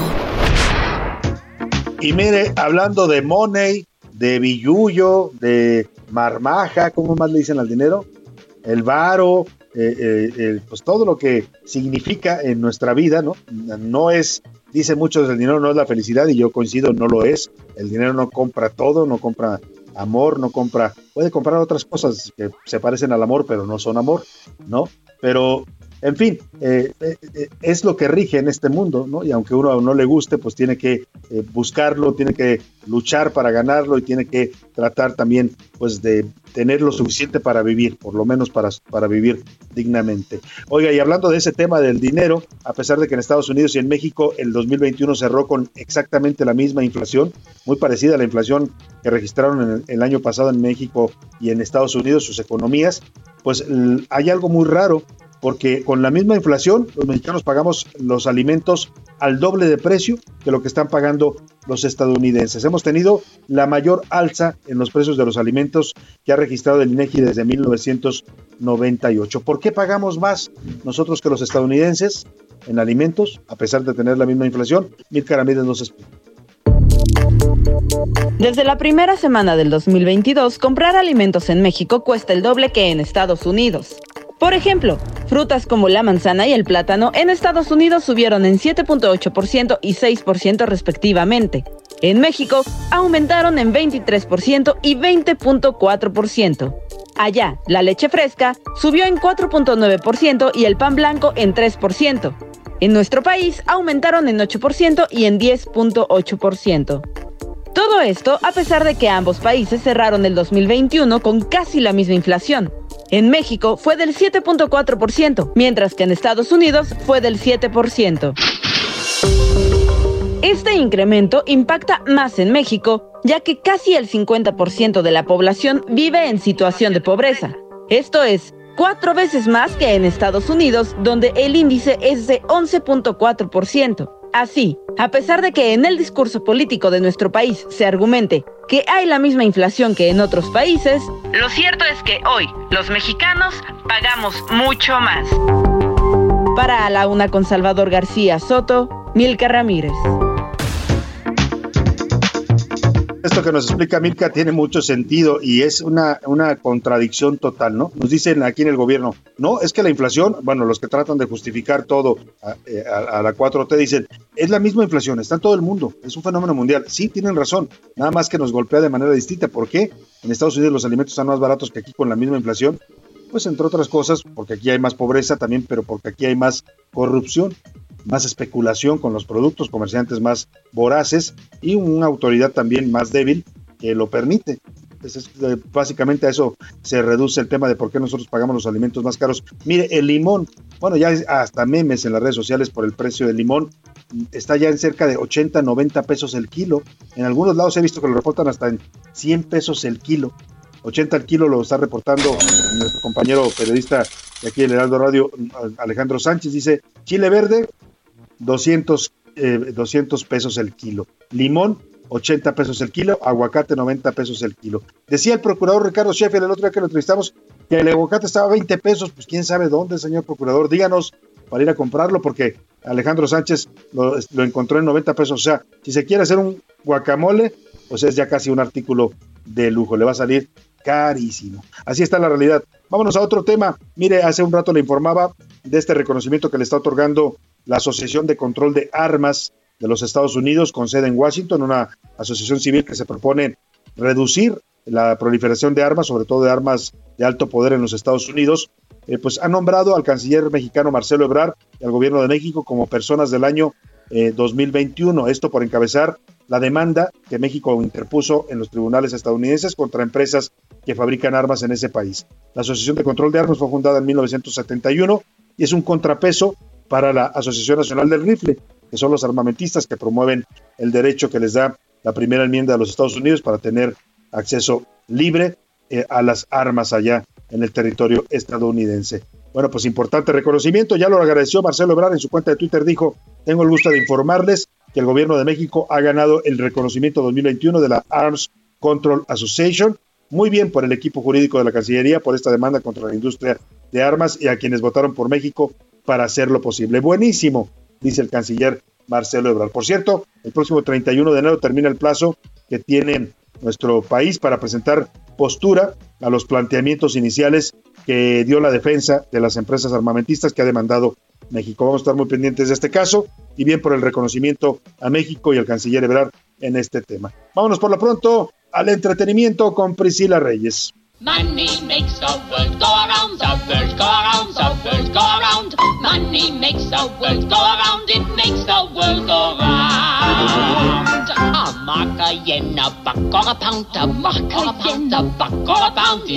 El dinero hace girar al mundo, dice Ay, canción Priscila sí. Reyes que estamos escuchando. Maldita sea que sí, Salvador García Soto. Estamos escuchando una de mis canciones favoritas también, la tenía que poner en esta sección, Money Money, y es el musical, de la película musical que hicieron en 1972 de Cabaret.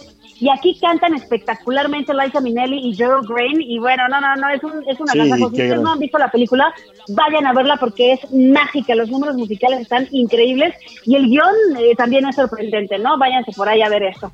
Oye, Claro. Salvador, pues bueno, prepárense porque este es un regalo, es un regalo para ti, para todo el equipo y para los que escuchas, porque en esta sección que es de entretenimiento les voy a poner unos audios muy importantes de eh, este programa de A la Una con Salvador García Soto. Y de entrada corro con este.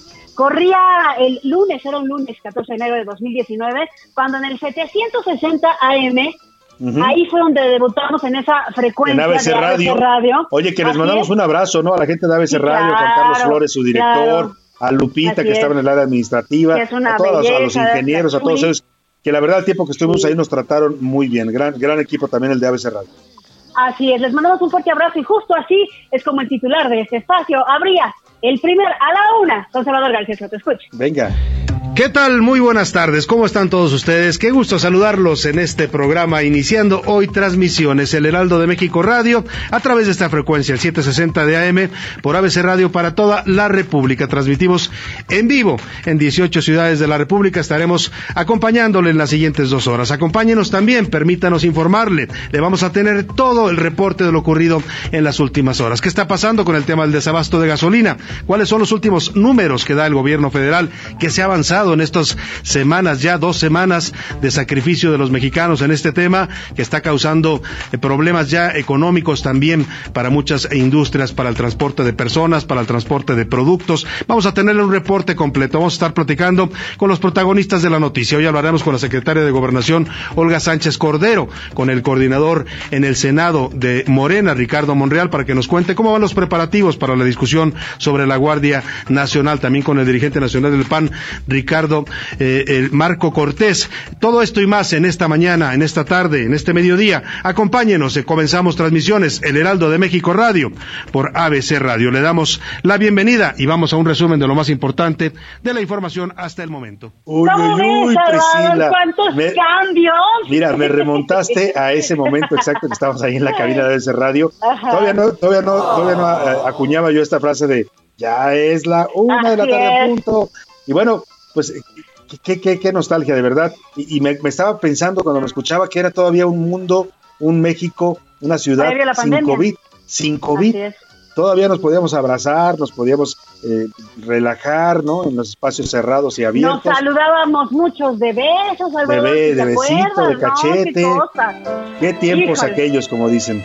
Qué tiempo. Gracias, Sí, Priscila, qué bonito, qué no, bonito momento. no, de que muchas cosas cambiaron, pero muchas cosas permanecieron igual. Ahora, Sí. ¿quieres saber quién fue el primer reportero de todos los maravillosos reporteros que, hay- ¿Del que están Heraldo? aquí en el Heraldo? El primer reportero fue Paco Nieto, escuchemos. Buenas tardes, Paco. Buenas tardes, Salvador. Te saludo desde Palacio Nacional, donde el presidente Andrés Manuel López Obrador dio mucha información sobre el robo de combustible. Ahí hablando sobre el rubro de combustible, Oye. Salvador era Paquito Nieto, el primerísimo reportero Oye. que estuvo al aire con nosotros. Que además estábamos en ese momento justamente en la crisis de la gasolina, ¿te acuerdas? Así es, Cuando empezó el así es. combate al guachicoleo, al, al robo de Ajá. combustibles, y, y no había gasolina, uno tenía que hacer filas de horas para poder Filas. encontrar gasolina. Sí, recuerdo esas filas de pánico, por supuesto, toda la Sí. familia avisando, vayan a tal gasolinera, hay, hay 20 personas, vayan a esa, sí, pero bueno. Era como el apocalipsis, ¿no? Así es. Oigan, teníamos muchos colaboradores, columnistas de El Heraldo, por supuesto, estaba por ahí Marta de la Torre, Alex Sánchez, pero el primero que entró fue el director editorial de Heraldo, Alfredo Venga. González, con A Fuego Lento. Vamos a escuchar. Ahora, en el Heraldo de México Radio, los columnistas del diario que piensa joven. Alfredo González Castro, director editorial del Heraldo de México, qué gusto saludarte, buenas tardes. Salvador García, pues antes que nada felicitaciones Muchas gracias. que- por este espacio que, que creemos es un gran escaparate para nuestro diario, el diario que piensa joven, y creo que nos va a ir muy bien con, con este espacio radiofónico. Y bueno, tu columna, Alfredo, hoy trata un tema por demás ¿Cómo Oye, ves, Salvador? Fue, fue profeta, Alfredo. Aprovecho para mandarle un gran abrazo a Alfredo González Castro, nuestro director editorial del Heraldo de México, que también fue parte fundamental en esto. Gracias a él también estamos en esta, en esta estación y en esta frecuencia. Y, y además un gran periodista y amigo, pues eh, compañero, Sí. casi hermano, mi querido Alfredo. Como dice el presidente de sus colaboradores, que luego los corre, ¿no? Dice que ese es como mi hermano y luego los vota. Yo no, yo no, yo mantengo la amistad y el cariño con Alfredo González. Un abrazo. Te doy rapidísimo los últimos tres regalitos. Así escuchaba nuestro querido Oscar Bota en el primer día de la obra. Va. Dando todos los días los deportes va a estar el señor Oscar Mota. Bienvenido, Oscar. Salvador García Soto, ¿cómo estás? Me da mucho gusto saludarte. Felicitarte primero, por supuesto, por el espacio. gracias, Oscar. También al Heraldo de México, felicitar y obviamente pues a todos los que hayan nacido el día de hoy, ¿no? Dicen por ahí que nacieron todas las flores el día de hoy. Felicitamos a 14 todos. de enero a todos los que celebren su cumpleaños. Por supuesto, ahorita les dedicamos unas mañanitas. Vienen más adelante los curuleros de San Lázaro y les vamos a dedicar unas mañanitas. Ahí estaba Oye. nuestro querido y tierno Oscar Mota, que se fue Oye, como Oscar. de 14 años. Todavía no se inventaba, Oscar, lo de hoy, un gran día para ganar. Sí, claro, ya, ya, ya lo tenía acuñadísimo. Ya lo tenía acuñadísimo, pero estaba leve todavía. Oye, aquí van los curuleros. Esta fue la primera participación cuando Pepe Navarro, que es ahí el jefe de los curuleros, venía con Bicoy y nos cantaban justamente el guachicoleo. Escuchemos las primeras estrofas de los curuleros.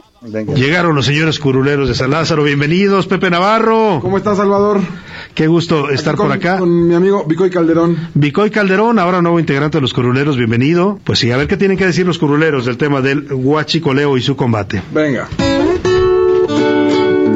Si no tienes gasolina, la vida no vale nada. Muy, muy buena En canción. Salvador. Sí. En esas andábamos y ya nada más te pongo el primero del entretenimiento, que era presagio, ¿eh? Que esta sección sería eternamente correteada, pero la verdad, así empezó y así seguirá siendo. Escuchemos. Y en los espectáculos que tenemos, Priscila Reyes. Pues mira, Salvador, en un programa de, de- de debut, solamente me quedó el tiempo para decir que por favor vayan a arroba real GDT, que es la cuenta oficial de nuestro queridísimo Guillermo del Toro, porque publicó lo que él interpretó de ciertas escenas de Cuarón de Roma, justamente que estábamos hablando en el primer bloque de esto. Y les voy a comentar una de ellas, pero es muy importante que se vayan a la Salvador. cuenta porque publica 10. Así fueron Oye. los primeros audios de ese a la Fíjate, una de Sí, 2019. como dices tú, ya desde entonces te andaba yo carrereando con el tiempo en Ya, sección, pero la verdad debo que decirle breve, pero muy sustanciosa siempre la, la sección de Priscila. Muchas gracias, Priscila, por estos recuerdos y añoranzas. Vámonos rápidamente. Información, José Luis Sánchez, ¿qué nos tienes de último momento? Salvador, rápido, también hay que agradecer a los corresponsales que día a día nos, nos comparten información y durante estos tres años han sido parte de este espacio. Les cuento, ayer les platicábamos sobre este mercado negro que ha surgido a través de redes sociales de pruebas COVID. Eh, Iván Márquez nos narraba este recorrido que hizo y bueno, hoy la, Coprefis, la COFEPRIS y la Secretaría de Salud, en específico de la Ciudad de México, han, envi- han enviado una alerta. Informó que se han identificado al menos nueve marcas de pruebas rápidas para detectar coronavirus COVID-19 que no están autorizadas por esta COFEPRIS, por la Comisión de eh, Protección contra Riesgos Sanitarios, y se venden en redes sociales. Son marcas, apunte usted, si las ve, no las compre porque no están aprobadas. Se llama Covistix, Covistix, Really Novel Coronavirus y kit de protección antígenos. Así se llaman las tres COVID Sticks, Real Novel y kit de detección de antígenos. Además, también hay otras que son las de las, las pruebas rápidas que le llaman, la FSTP, que se llama Vivadiag, y la Hotget COVID. Estas tres, estas tres, bueno, son seis en total, seis pruebas, no están, están aprobadas por la COFEPRIS. Así que aguas, no, no caiga en estos engaños. no caigan son fraudes. Dice, ya- ya- desde ayer se lo advertíamos y ahí está la confirmación ya de la COFEPRIS. Son pruebas no autorizadas y no seguras las que se están haciendo a través de Internet. Vámonos con la rola de la semana. Pepe Navarro, Pepe Velarde, los curuleros de San Lázaro nos cantan esto sobre José Luis. El presidente López Obrador que está en Palacio Nacional con COVID. El pobre Venga, está en COVID. el COVID del presidente. Así es.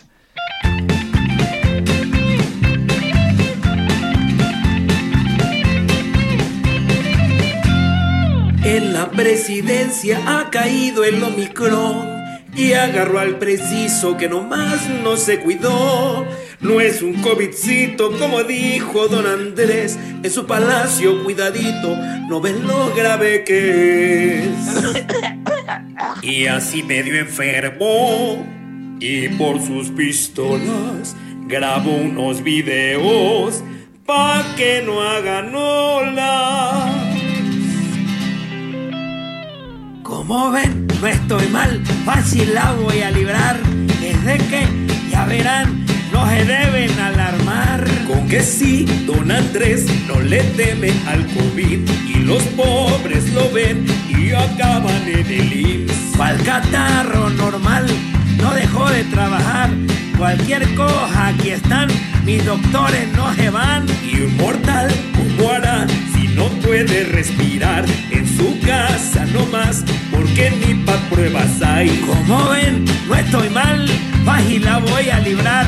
Es de que, ya verán, no se deben alarmar. Con que sí, don Andrés no le teme al COVID y los pobres lo ven y acaban en el IMSS. Cual catarro normal, no dejó de trabajar. Cualquier coja, aquí están mis doctores, no se van. Y están los curuleros de San Lázaro, qué buena canción, aprovechando el ritmo del ratón vaquero. Bueno, pues le cantan esto al presidente, que ayer nos dijo que está bien, que se está recuperando, que el COVID ha sido para él como una gripe. Qué bueno, qué bueno que el presidente esté bien y qué bueno que se está recuperando ya de este segundo contagio de COVID. Vámonos rápidamente a otros temas importantes. Felicitaciones por los tres años al aire al equipo y al auditorio que nos acompaña todos los días. Soy Miguel Ángel Ramírez del equipo de redacción. Ay, participar en A la Una es tal vez uno de los proyectos más grandes de mi vida y que ha cambiado el rumbo de mi profesión como periodista. No solo por trabajar de la mano de un gran, gran profesional como lo es Salvador García Soto, un gran profesionista, un gran periodista, uno de los mejores periodistas del país y que además, y sobre todo, es un gran ser humano, sino también por un eterno aprendizaje. Todos los días aprendemos, todos los días crecemos juntos, porque además debo decir que se trata de un equipo joven. Este equipo es un equipo eh, no muy grande, pero que día a día se levanta con todas las ganas para armar, para preparar y para llevar a todas y a todos ustedes este, este servicio informativo. Para mí ha sido un parteaguas. Hay un antes y un después de a la una y creo que para todas y para todos ustedes también. Eh, quiero mandar una felicitación a todos los que trabajamos aquí, a todos los que eh, prácticamente nos levantamos a diario para llevar a ustedes la información. Porque además debo decirles que para mí no es un trabajo. Cuando te diviertes y cuando haces lo que te encanta, bueno, pues no es trabajo. Les mando un gran abrazo y yo estoy bendecido por formar parte de A la Una. Soy José Luis Sánchez Macías y les mando un gran abrazo. Felicidades a todas y a todos y gracias a usted, porque sin usted esto, esto no sería posible. Espero de todo corazón que sigan habiendo minutos, horas, días y años de este programa. No es casualidad que ya tenga tres años. Ha sido como una constante en cuanto a la comunicación y que siga traspasando fronteras y sobre todo que, que deje algo a, las personas. También que, que todos los del programa tengan salud y sobre todo que siga, siga constante en cuanto a la información y que la gente no se, no se despegue del mismo. Les mando un saludo, Iván Márquez, redactor del programa A la Una con Salvador García Soto.